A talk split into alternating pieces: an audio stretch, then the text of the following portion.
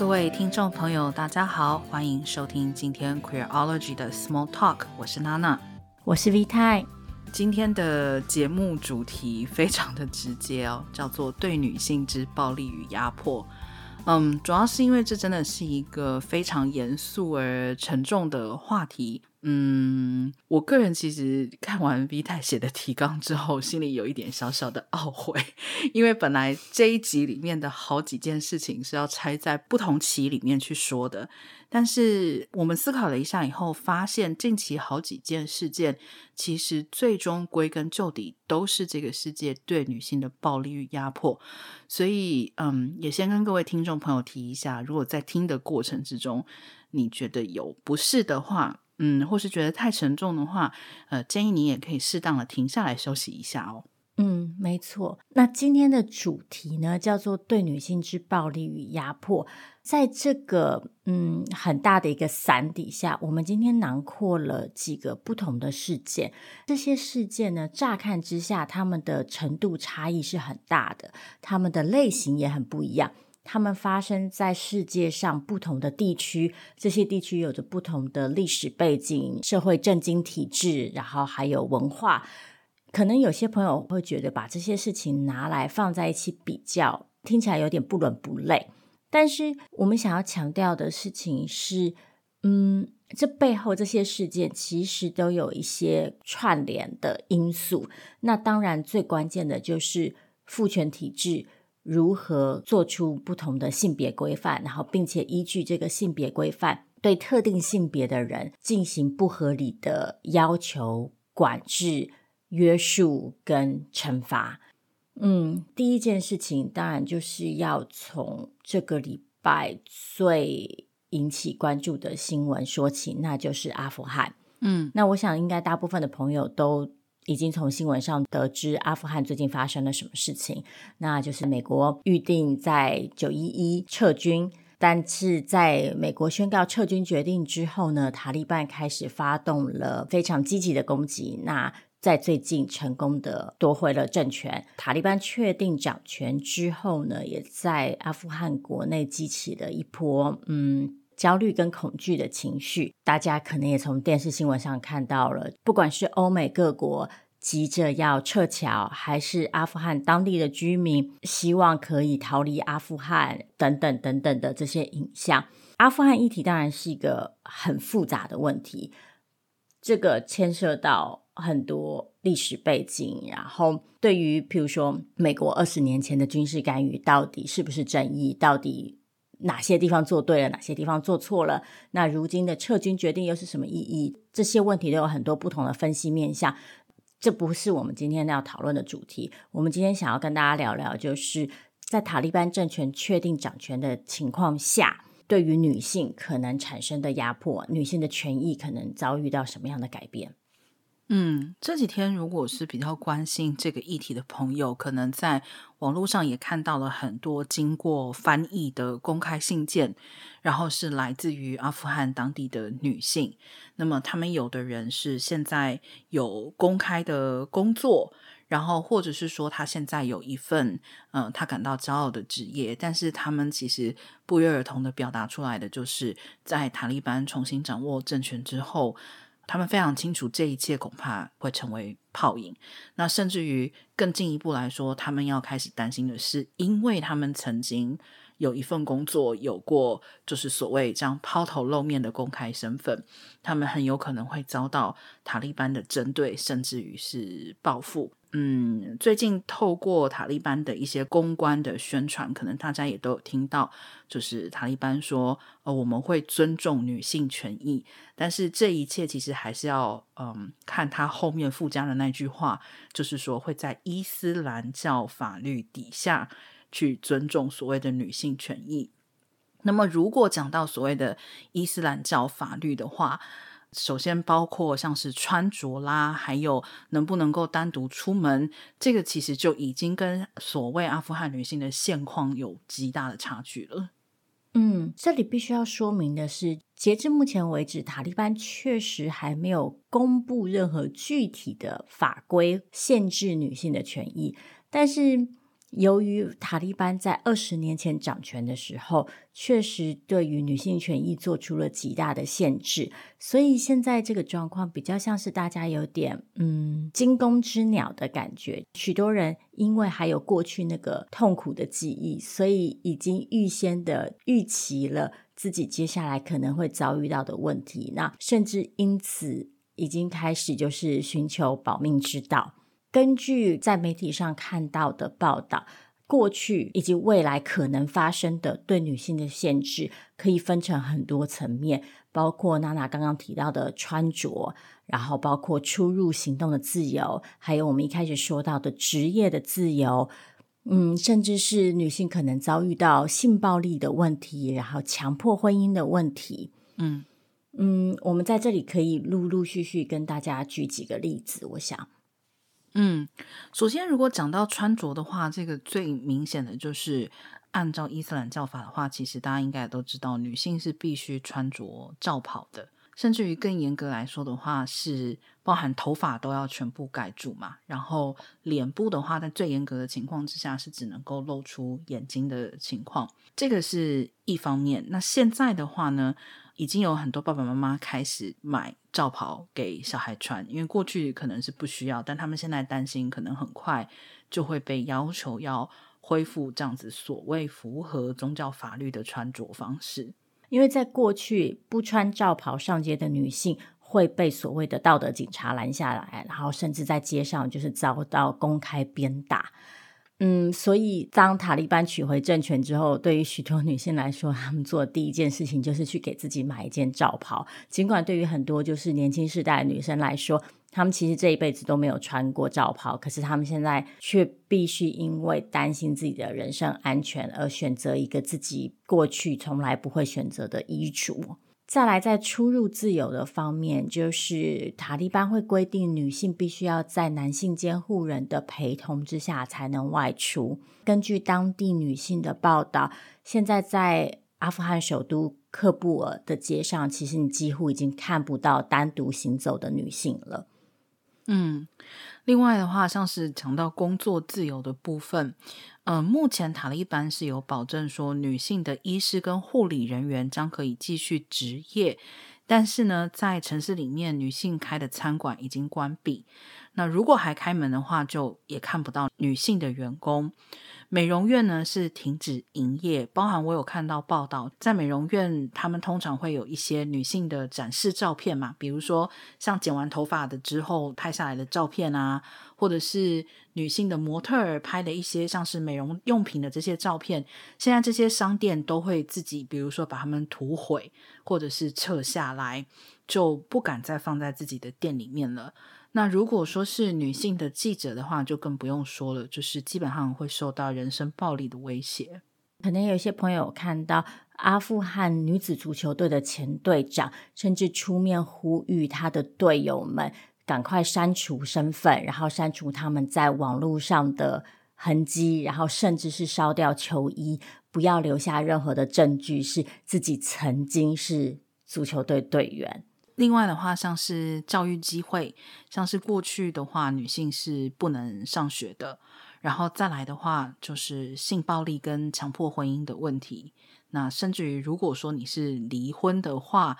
嗯、呃，坦白说，我想离婚这个概念应该是不存在所谓的伊斯兰教法里面的啦。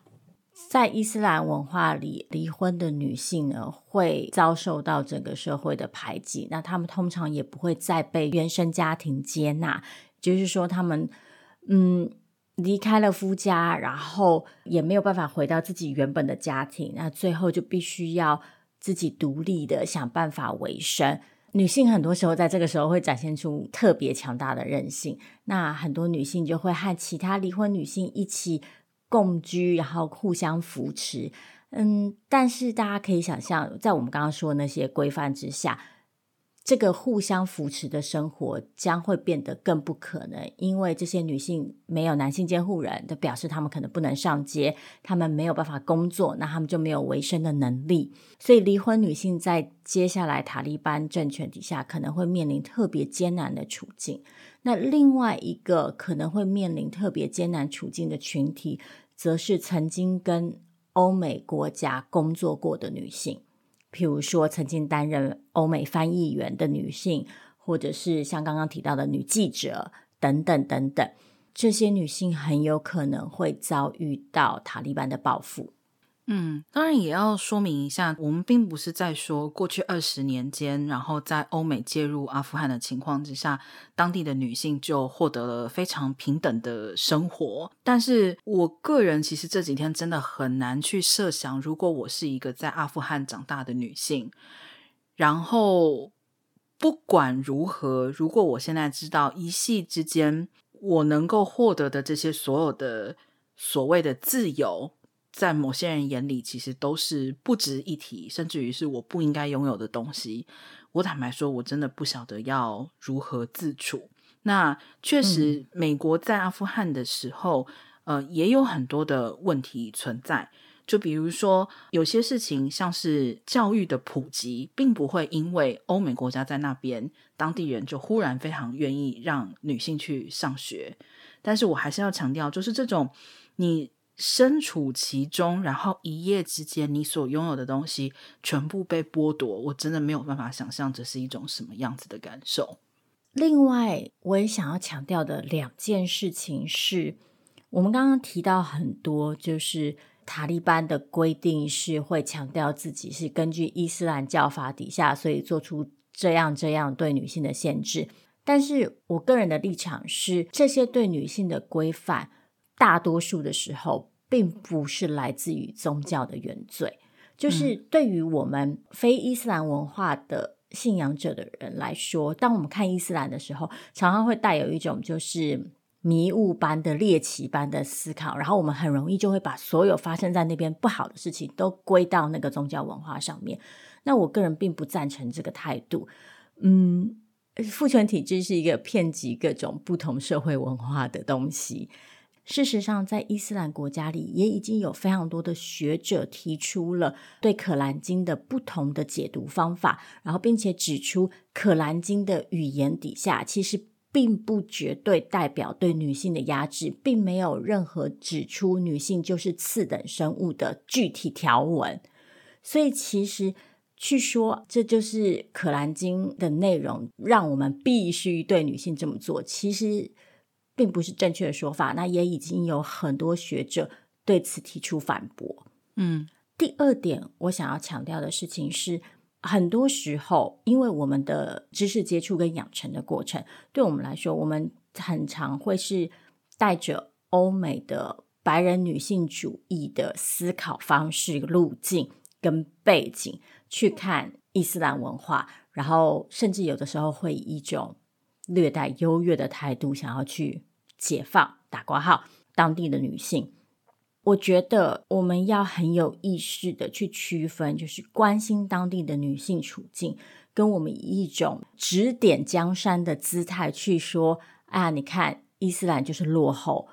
这是绝对不一样的事情。我们想要做的事情，应该是去看见当地女性的处境，然后去。去希望就是他们可以获得同等的机会，去诠释他们的文化，去取得他们在他们的社会环境里的话语权，然后去追求他们想要追求的权益跟自由。对，我非常不能够接受有一些人会说。啊，这就是伊斯兰教的规定，就是这样啊。那呃，我们不是信仰伊斯兰教的人，不应该对他们的某一些法律或者是做法去提出批评或者是看法。但这里面就是像 Vita 讲到的，它有一个非常大的问题是，很多时候，特别是在现代，宗教其实是变成为特定人在服务。也就是说，宗教的诠释权被掌握在某一些人的手里。大家可能最熟悉的，其实就像最常被讨论的，基督教到底反不反同？就是基督教到底有没有觉得同性恋是罪？光是这一个议题，多少的神学家，多少的辩论，其实都可以提出不同的看法。所以我相信，其实，在伊斯兰教的教义里面也是一样的。嗯，甚至于你看现有的世界上面的伊斯兰国家，当然有一些他们是呃所谓的宗教跟国家制度分离的情况，但是即使是在宗教国家的情况底下，也不是所有的伊斯兰国家都采行完全一样的制度或者是法规。也就是说，这些事情本来就是由人去定义的。那么，为什么会有一些情况之下，女性会受到特别大的压制，这个原因当然不是来自于宗教，而是有人把父权的概念偷渡在宗教里面，然后用它来压迫女性。嗯，但是确实，Vita 也是提醒到很重要的一点，在我们讨论一个我们所不熟悉的文化的时候，必须要在很多时候对自己所嗯处的立场，其实要保持警觉。就像这几年西方世界其实争议非常大的关于。呃，比如说在法国禁蒙面法这件事情，这几年就有非常多的讨论。那有些人会说，那你到了法国来，这就不是一个伊斯兰国家，所以你不应该在这里把你的脸蒙起来。但是相对来说，法国同样保障宗教自由啊。那如果你信仰这个宗教，你信仰这个宗教认为女性蒙面的这个要求是合理的话，为什么不能够？在法国蒙面呢？是不是这里面其实偷渡的是反伊斯兰的意识形态？这个其实是需要大家更细致的去理解它的。嗯，或者甚至进一步来说，多人会直接的判断，就是你作为一个女性选择蒙面，你就势必是不进步的，你是在自我约束，你不愿意解放，你是父权的认同者。我觉得我们也必须要很谨慎的避免做出这种太过草率的判断。很多时候，各种的习俗，它涉及的是一种嗯文化的依附，是一种身份的认同，是一种社群的归属感。就是从我们的眼光来看，可能当然会觉得，哎，怎么会有女生想要主动蒙面？但我觉得。正是因为我们这个不理解，我们更应该要做的事情，才会是去理解为什么有人会这么做，而不是直接的去说你想要这么做和我的理解不一样，那你势必是不进步，你势必是落后的。那说完阿富汗，我们来讲下一个被我们归类到今天主题底下的新闻。那其实就是中国的艺人吴亦凡啊，被指控性侵未成年女性，而且不只是性侵啊。我看了一下大概的经过，我觉得整个过程是非常的恶劣，包含可能利用熟识的人去招来他们的朋友，组成酒局，然后可能在酒局上面。不管是胁迫也好，或者是下药也好，就是用各种的手段去逼迫对方就范。当然，这个事情真的其实百转千折啦哦，因为一开始爆出来的时候，可能很多人都持怀疑的态度。那后来有越来越多的女性出来指控他，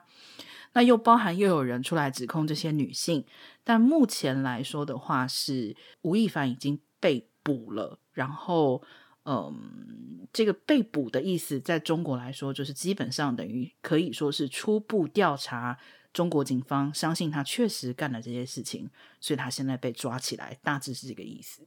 我们一下从阿富汗跳到中国，然后从一个群体跳到个人的问题，可能有些朋友会觉得，哎，这个转折也太大了。但其实，我觉得这正好就反映了父权体制、父权意识形态。怎么样在我们的生活当中运作？它可以是对一个群体的集体的压迫，它也可以是个人借此来培养自己的权势，然后进而利用这样的权势去谋求个人的利益，然后去伤害其他人。常常听我们的节目的朋友，可能也知道，我常常喜欢讲一句话，就是父权体制经常会和其他的压迫体制共同互相作用。彼此相辅相成。在阿富汗的情境里，我们可以看到的事情是父权体制怎么样和集权的政治统治体制结合，然后进而合理化对女性这个群体的压迫。转回中国，在吴亦凡的身上，我觉得我们看到的是父权体制带给他的性别地位怎么样和。嗯，资本地位，他在这个社会里，透过他的成功，透过他的经济能力而取得的一种独特的社会地位，这两者之间怎么合谋，让他可以站到那个位置上，让他可以获得这些机会跟权利，利用他个人的资本跟权势跟嗯人脉等等等等等等，然后来对女性进行压迫、伤害、掠夺。对啊。很多人有时候会半开玩笑的问一句话嘛，就是为什么老是传出来的都是这一类的男性利用权势，然后胁迫女性与其发生性关系的这样子的新闻？那重点就是因为在于父权体制的运作之下，女性不具备这样子的权利优势啊。坦白说，其实就是因为这样。而且吴亦凡这件事情，不只是他的行为本身符合了父权体制运作所能够获得的结果，其实，在这件事情的过程之中，我们看到的很多评论也是非常的厌女，或者说是他非常遵从着一种父权既有的对女性的规范的想法，然后去对这件事情提出评论，就比如说。我个人看到，我觉得比较惊人的啦，就是当时有有女生出来指责吴亦凡嘛，就说他是当事人，他未满十八岁的时候，曾经就被吴亦凡下套，然后性侵，然后就有很多人开始说他呃是想红啊，你本来就是个女网红，你就是想红啊，然后开始说他嗯，我们常常以前听到会拿来讲的一种话哈，不太好听，但是就是会说。呃，基本上你们这些女生会出来指控男生，要不就是出来卖的钱没谈拢，那要不就是胡乱出来咬人。我真的非常非常的惊讶，这一次在吴亦凡的事件里面会看到这样子的评论。当然，我不是说啊，一个人就是被捕了，或者说是警方调查他说他怎么样怎么样以后，就代表着说这件事情就是拍板定案或是如何。但是我以为到现在。嗯、不要指责受害者这件事情，大家应该真的是耳熟能详了。然后，这种老掉牙的、如此的厌女的一种评论，这次还能够广泛的存在网络上，我真的是叹为观止。对，就是像娜娜刚刚说的，其实我们可以看到很多的评论，很多的大众反应，都还是很明显的处于这个责怪受害者的框架底下。像大家可能最常听到的一句话就是吴亦凡有错，但这个女的也有问题。这种看起来中立，然后两边各打五十大板的这种言论，其实在我看来是非常危险的。因为透过这样的言论，我们把这两件事情放在同样一个天平上，然后并且去说这两件事情是可以被比较的。但如果我们仔细的去看，我们在说的到底是哪些事情呢？我们在说的是一方利用自己的社会地位、资本和性别权利来对女性进行掠夺，来伤害女性；另一方则是透过网络、透过不同的方式、透过透过一些可能比较激烈的曲径，好让自己的声音被听到。或者是他可能只是想要认识一个男生，他可能只是想要谈一段恋爱，他可能只是想要争取一个工作。但是我们把这两件事情放在一起比较，然后把责任归到这个女生身上，就是就算你想要工作，就算你想要怎么样怎么样，你也不应该怎么样怎么样。这其实就是在基本上，在根本的基础上限制了女性的自由跟机会嘛。对，所以其实这一次还有一个嗯讲法，也其实让我感到很不安的是，我看到有人说啊，其实吴亦凡只是渣男嘛，就是想要淡化他其实是利用自己的权势去性侵女性这件事情，把它转移成等于像是吴亦凡没有处理好自己的感情生活。渣这件事情，我知道没有办法简单的去定义它，但是。多数时候，一个我们说一个人在感情上很渣，其实我相信是不包括性侵这件事。就是性侵这件事情，就是完全上升到了不平等的权利以及权势压迫的问题。那有的人会说吴亦凡渣，而且强调说，哦，他觉得吴亦凡可能只是不懂得情场的规则或是技巧，所以惹怒了就是跟他发生关系的女性。现在这些女性出来指控他。我觉得这是非常可怕的转移焦点的一种做法。嗯，凯特曼恩提出了一个概念，叫做同理他心。他的意思就是，父权社会呢，经常先决性的决定了要对男性付出更多的同理、更多的倾听、更多的谅解。所以，就算在这些男性做出了伤害女性、压迫女性等等厌女行为的时候，我们还是会自动的去为他们找寻借口，帮他们开脱，然后去同理他们，去原谅他们。这个同理他心呢，最常反映在我们下一个要讨论的议题，那就是所谓的非自愿守贞者。嗯，英文叫做 involuntary celibacy。那很多时候我们常常会看到它的缩写，就是 incel，I N C E L。嗯，那为什么会今天把这个主题纳入呢？是因为其实，在应该是上周或是上上周，在英国发生了一起枪击事件。这位二十二岁的年轻男子呢，先是杀死了他的母亲，然后在外出对路人随机开枪，最后造成了五名女性死亡，两人受伤。那死亡的女性当中，包含了一名三岁的女童。警方后来在调查这起事件的时候，发现这名男子过去在网络上经常习惯性的造访非自愿守贞者相关的论坛，然后也常常在这些论坛上面发表各种厌女言论。枪击事件发生之后，也有其他的非自愿守贞者成员立刻在 YouTube 上赞扬他的行为，就是找他成功的惩罚了这些女性。由非自愿守贞者犯下的犯罪，其实在这几年在欧美社会是几乎太过常见，常见到甚至其实这次英国就有检察官认为，因为这种意识形态而犯下的犯罪，其实要被当成一种恐怖主义来处理。嗯嗯，到底要不要这么做？我觉得这是见仁见智的问题。那我没有要针对这点继续讨论，但是我觉得这名检察官说的话确实。指出了一个重点是，这样子的犯罪已经不再能被当成一个单独的事件、一个个人的问题，而是一个集体的现象。嗯，可能要先也深入的说明一下，什么叫做非自愿守贞哦，就是有一些人认为。基于某些原因，他无法在性跟亲密关系上面获得满足。这个言下之意呢，当然就是他们并不认为是自己的原因嘛，因为他说他是非自愿的，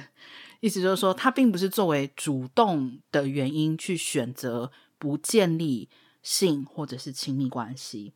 他认为他是被迫无法获得性与亲密关系。最早的时候，其实这个词是一名女性提出的哦。嗯，初衷是在约会上面，呃，如果感受到挫折的男女呢，可以在这边互相提供支持跟意见。但现在当然是已经被挪用了啦，基本上都是不满的男性，而且很长的时候是年轻的男性聚集在网络上面，然后发泄自己的挫折感，还有对女性的愤怒跟仇恨，所以。简而言之，讲到底，非自愿守贞者认为我没有性，或是我没有亲密关系，是女人的错。简而言之就是这样。没错，娜娜的归纳非常的精准。这些男性呢，聚集在网络上，然后他们会成立各种网络论坛，像譬如说在 Reddit 上或在 4chan 上。事实上，其实 Reddit 过去也曾经就是封禁过好几次类似的社团，主要原因是因为。如果大家只是在那边就是聊聊天啊，互相支持，那也不是什么大事。但是在这些论坛里呢，经常会出现许多嗯合理化对女性暴力，甚至是鼓励彼此对女性施行暴力的言论。譬如说，曾经有记者只深入这些论坛，然后去看这些论坛的参与者都在讲些什么。那有人就会说，他固定的会去。跟踪年轻女生，因为他觉得，当年轻女生发现他在背后跟着他们，然后他们转头的时候，那个惊恐的样貌会让他觉得很满足，因为他觉得他终于被女性注意到了。那甚至有些时候，如果有一些男性表达出自己在就是追求女人的过程当中感受到挫折，他可能甚至会被鼓励说：“那你就直接上啊，你就直接你知道，就不要管他们的意愿啊之类的。”当然，就是这些言论不一定都会真的导致具体的行动，这点我一定要说明。就我不认为会说出这样话的人就一定会做这样的事情，但是我们确实可以看到，在这个社团里，对女性的暴力是一件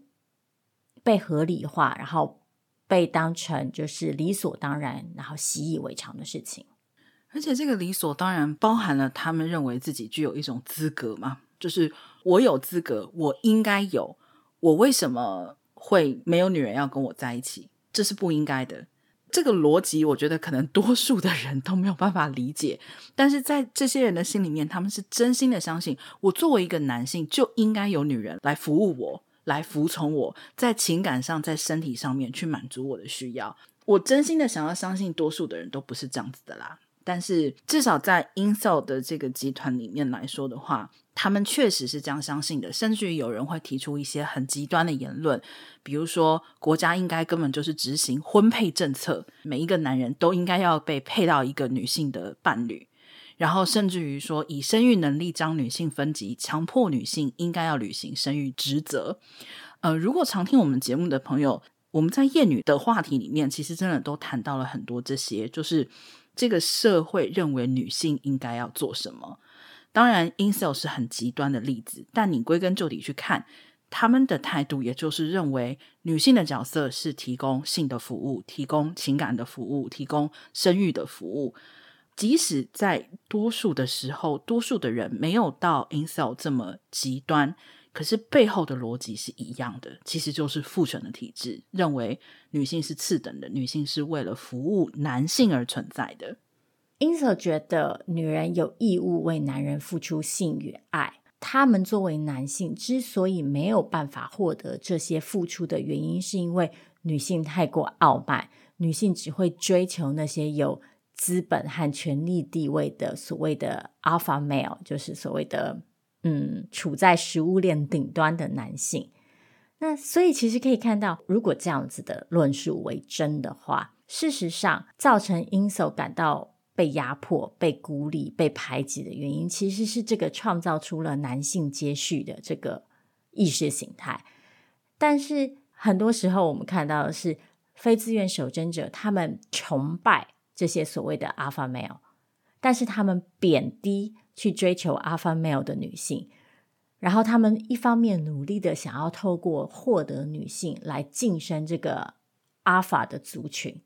另一方面在自己感到被亏欠不成功的时候惩罚女性。所以其实还是要强调啊，我们每一次在谈就是厌女或是父权体制的时候。